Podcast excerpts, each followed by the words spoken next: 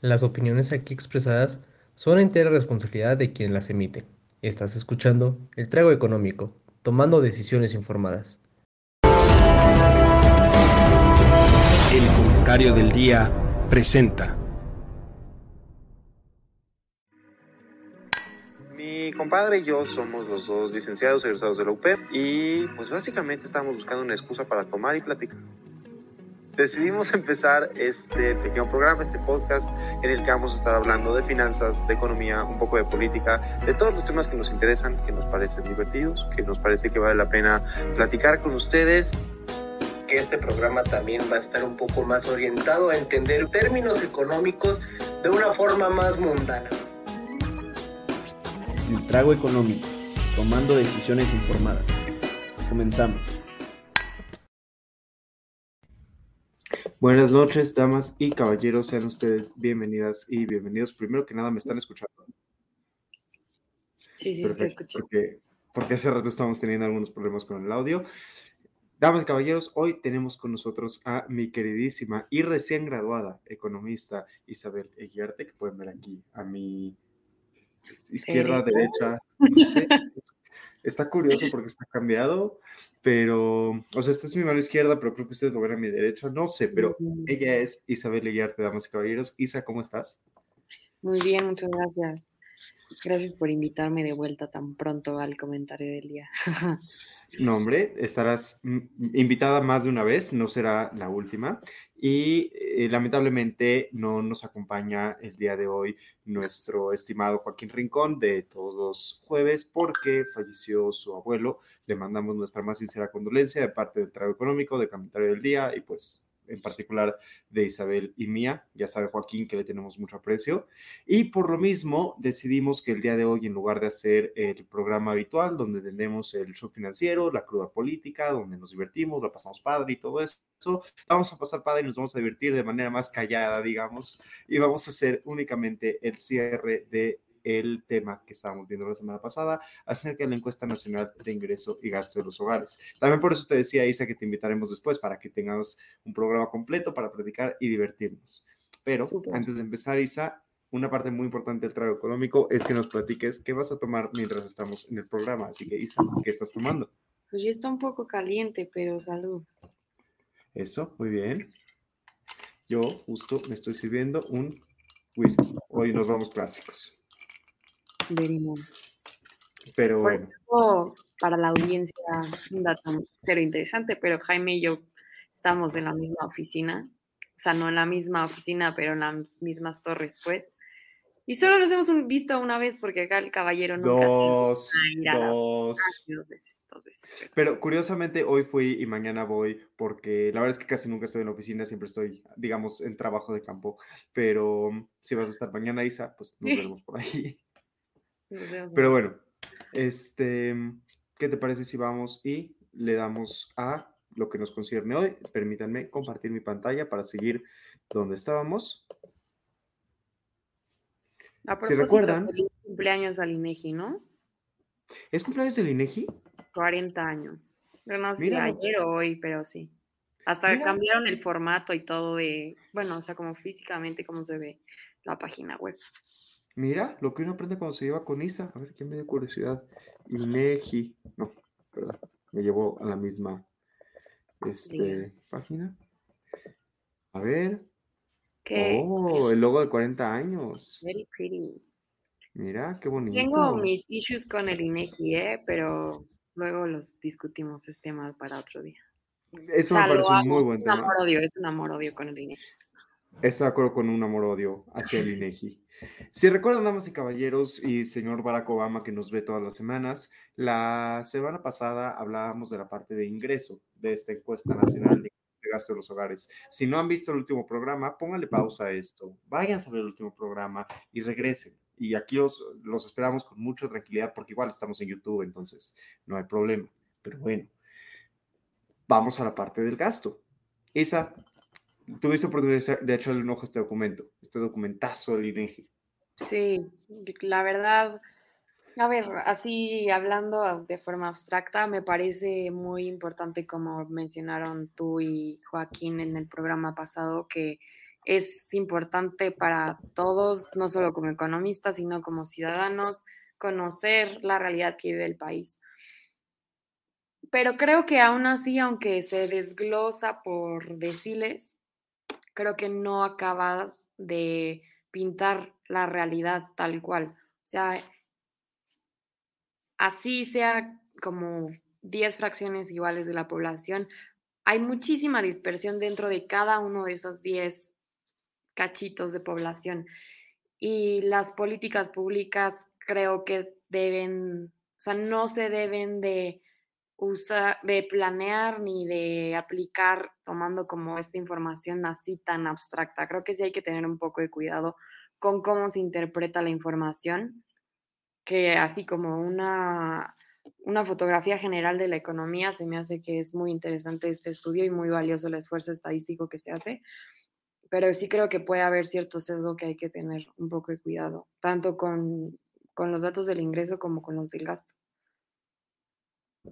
Eso es súper, súper, súper importante. De hecho, justo si se fijan en lo que veíamos la semana pasada, todo eran promedios. Todo lo que estamos hablando, que, perdón, déjenme me subo un poquito. Si ven aquí, por ejemplo, eh, la tabla de los... Oh, perdón, se me movió de repente. La tabla de los deciles.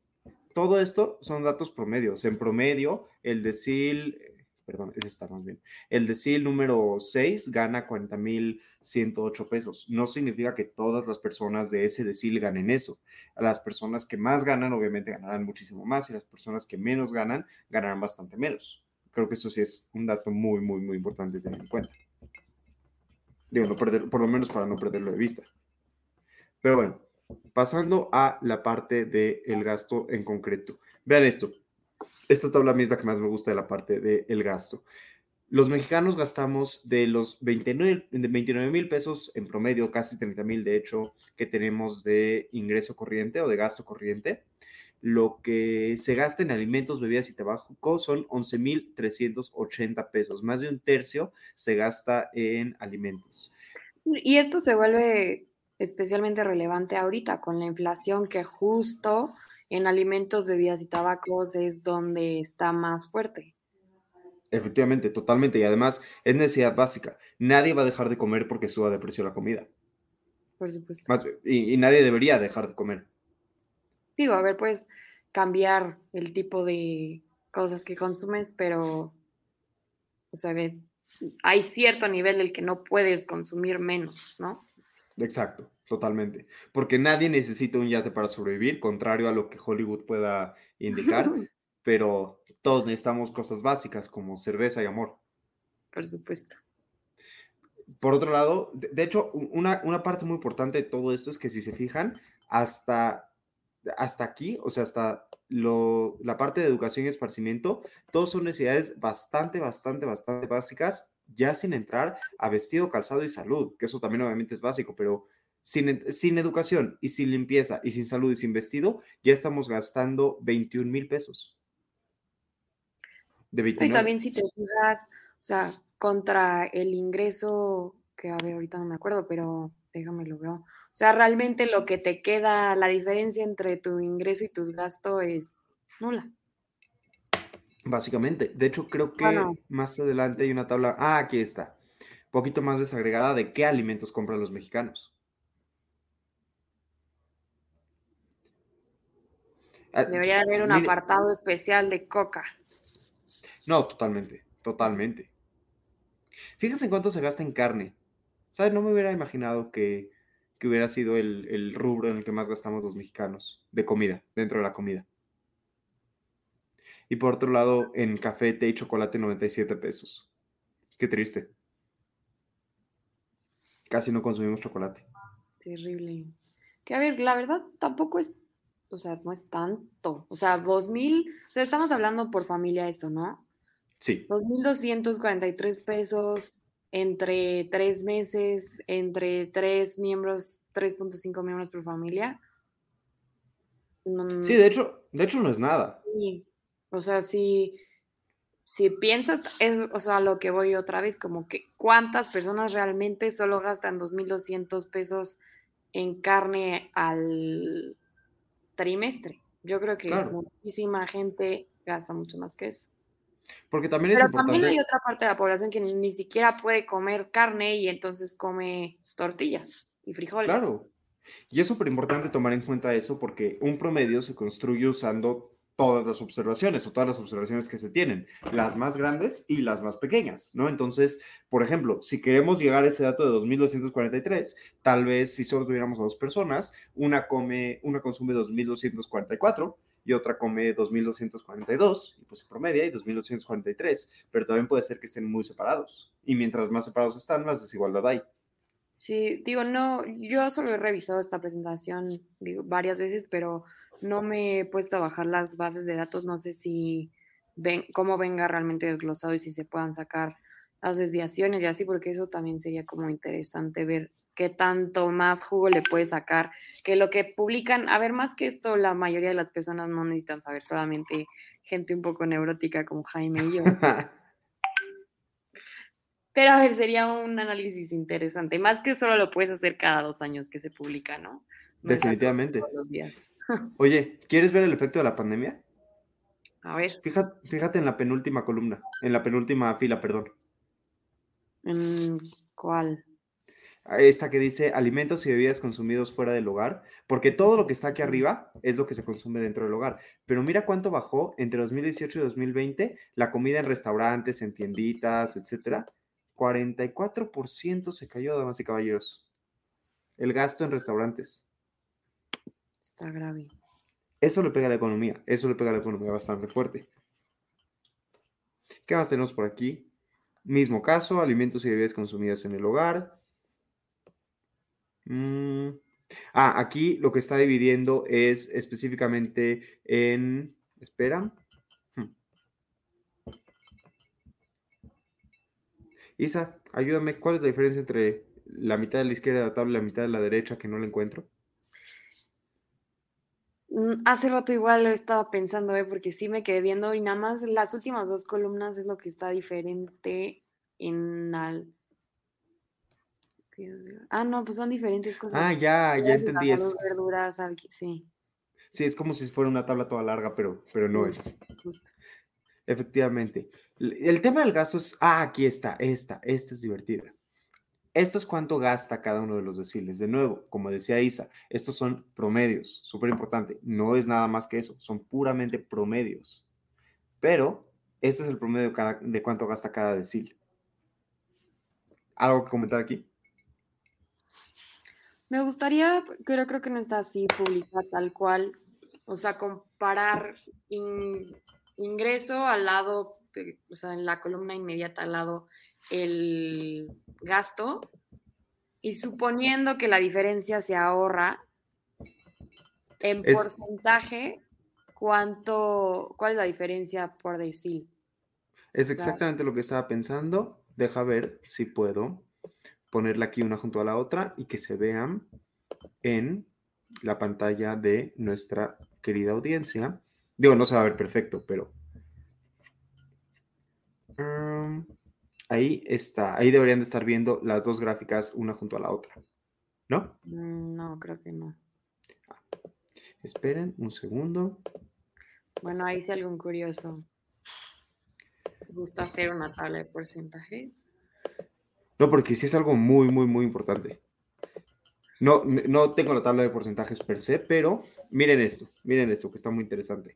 Si se No fijan, está viendo nada. ah, ¿no están viendo absolutamente nada?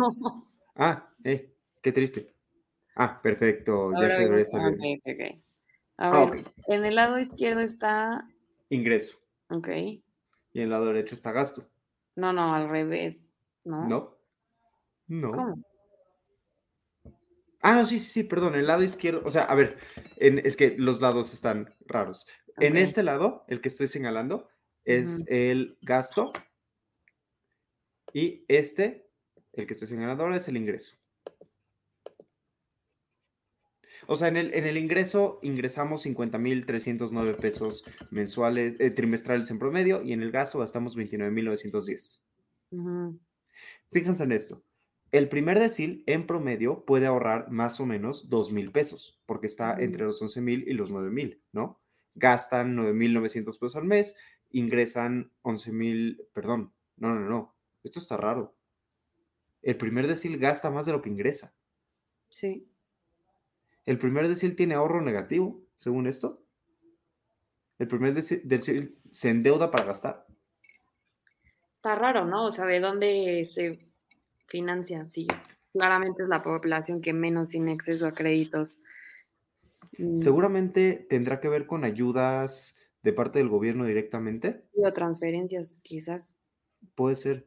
Pero eso definitivamente te habla de una incapacidad absoluta de ahorrar. O sea, si ya tus gastos superan tus ingresos, de donde saques el dinero para cubrirlos, significa que no estás ahorrando. Sí. Y por otro lado, el decil 10 está ahorrando casi 90 mil pesos al mes, al trimestre, perdón. También recordemos que si lo pensamos desde una perspectiva macroeconómica, el ahorro genera riqueza. Y cuando el ahorro genera riqueza, eh, perdón, el, ahorro permite la inversión, la inversión genera riqueza. Y cuando tienes un decil que puede invertir y un decil que no puede invertir, claramente genera todavía más desigualdad. Sí. Una trampa de pobreza definida lo más básico posible. Efectivamente, si recuerdas, Isa, porque obviamente tú también nos ves todas las semanas, tuvimos un programa hace no mucho acerca de Poor Economics, del libro de Poor Economics y de lo que significa una trampa de pobreza. Y de nuestra audiencia, quien no lo haya visto, vaya y vean.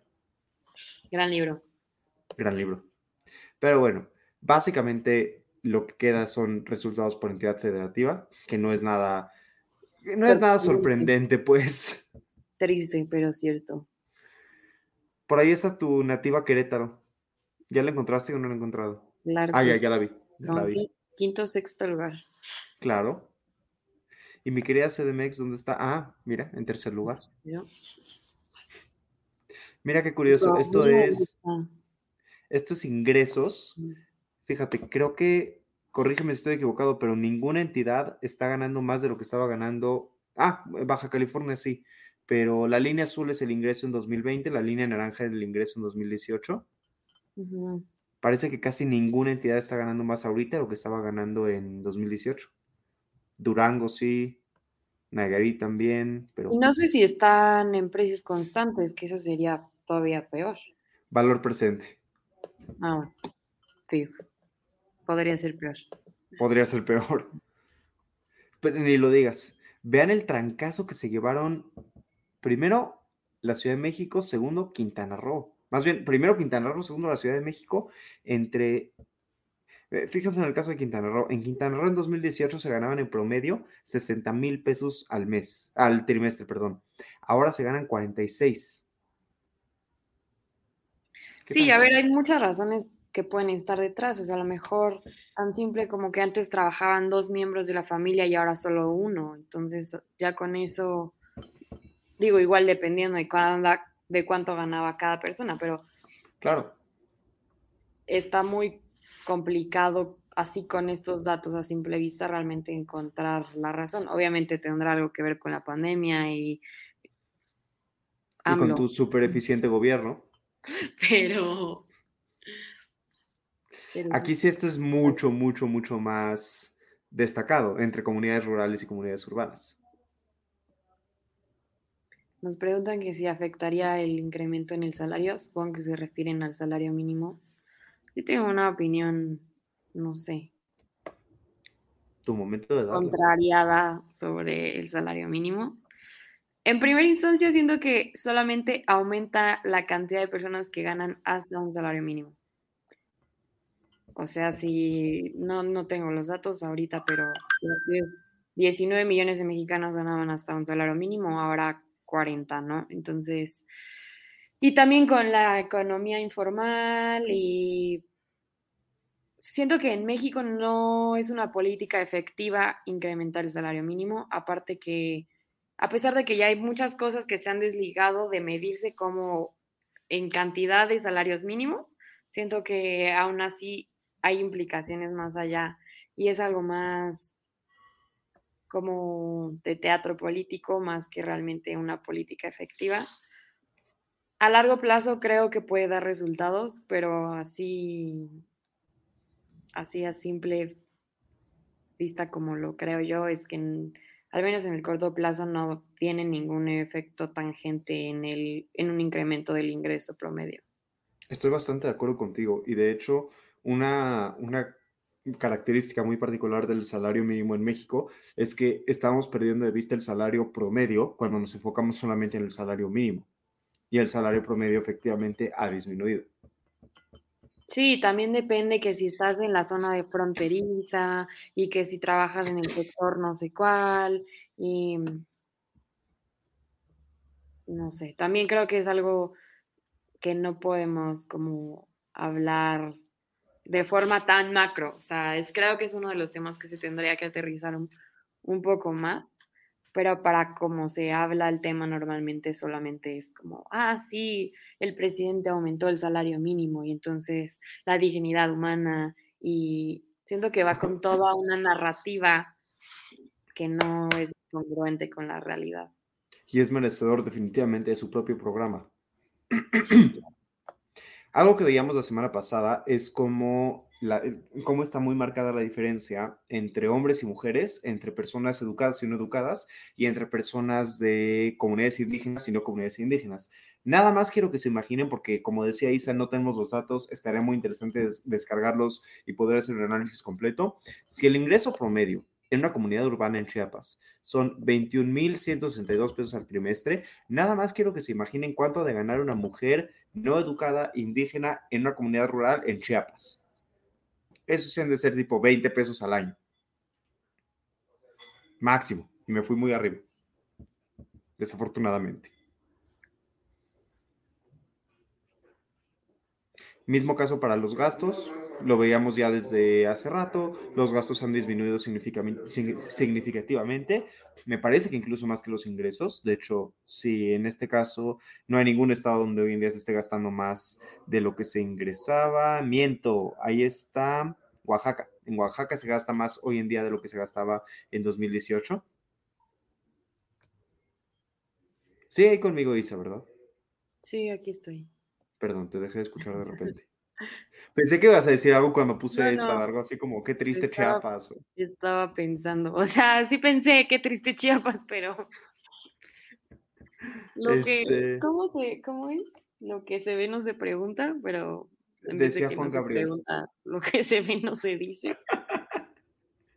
Mismo caso para comunidades rurales y urbanas. Las comunidades rurales gastan bastante menos que las comunidades urbanas. Y también habría que definir cómo definen ellos qué es una comunidad urbana y qué es una rural. Para nuestros compañeros que no han llevado economía espacial aún. Depende, depende del quien esté encargado de la teoría, porque hay, o sea, hay quien define que 15 mil personas ya es urbana, pero hay quien le mete otras condiciones como pavimento, eh, alumbrado público, o sea, más servicios públicos como para realmente considerar una población este, urbana o rural, o su cercanía con ciertos servicios como del gobierno también, o de acceso a, este, ¿cómo se llama? A servicios de salud. Entonces, igual habría que, que ver para realmente entender los números cómo están definiendo entidad urbana o rural. Totalmente, totalmente. Todo, todo esto depende siempre de cómo lo definamos. Depende. Depende. Como diría un buen economista. favorita de los economistas. Depende. Y bueno, mismo caso, ¿no? Una, una persona en Querétaro. Mira, tu, tu nativa Querétaro es donde más se gasta. Y eso sin contar el gasto del gobierno en puentes, ¿eh? Mira, claro. Damas y caballeros, la lección es vámonos a Querétaro. Vámonos al pueblo. Distribución de cómo se gasta en la Ciudad de México y en Baja California. No sé por qué justo esas dos. Me imagino que son porque son de las dos en las que más se gasta. Y en Chiapas y en Oaxaca. Vean esto, esto sí es interesante. En la Ciudad de México y en Baja California hay una parte importante que se gasta en ciudad, cuidados personales, que es el 7.7, 8.5 aquí, 15, vivienda también, por Dios. 15 en vivienda, 15 en vivienda en ambos, eh, también en transporte, 15 y 22. Y fíjense aquí, en vivienda baja muchísimo, pero muchísimo. Es más, no sé. Sí. Perdón, te, interrumpí, te interrumpí. No, no, o sea que también habría que ver si existe el dato de el tamaño de los hogares por entidad federativa. Yo creo que en un hogar en Chiapas o en Oaxaca viven mucho más personas que en la Ciudad de México. Totalmente. Todos estos datos, me imagino, son descargables porque la base de datos de la encuesta nacional de ingreso y gasto de los hogares es bastante, bastante grande.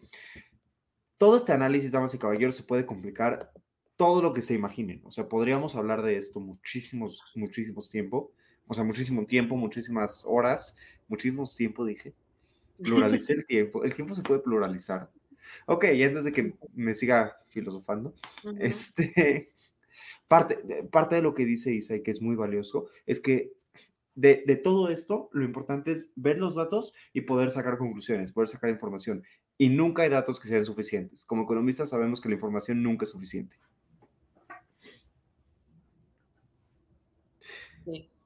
Perdón que te inventáramos un programa tan corto, Isa, y perdón que lo hiciéramos con prisa, de verdad había mucho más que decir, pero sí queríamos hacer específicamente la transmisión corta porque pues no queremos que, literalmente el, el, aviso que nos hizo Joaquín fue ayer a las 12 de la noche y no queríamos ni cerrar el programa con tanta anticipación, ni tampoco hacer un programa como es debido, completo y lento y tranquilo, sin que estuviera nuestro querido Joaquín Rincón. Isa, por favor, vente más seguido. Un gustazo. Yo aquí a la orden. Damas y caballeros, de verdad, perdón por el programa accidentado, pero sí vamos a necesitar para que el programa. Les agradecemos mucho que nos sintonicen. Le mandamos un gran abrazo a Joaquín. Y bueno, estamos al pendiente para cualquier cosa. Muchísimas gracias. Bye. Síganos, síganos en nuestras redes, escúchenos, podcasts, redes, todo eso. Oye, oye, ¿te gustó la emisión? Entonces, no te la puedes perder la siguiente semana. Y recuerda que puedes escuchar este y otros programas en nuestra página oficial, comentariodeldia.com y en las plataformas de Spotify, Apple Podcast y Amazon Music. Suscríbete y síguenos de cerca en todas nuestras redes sociales. No olvides darle me gusta.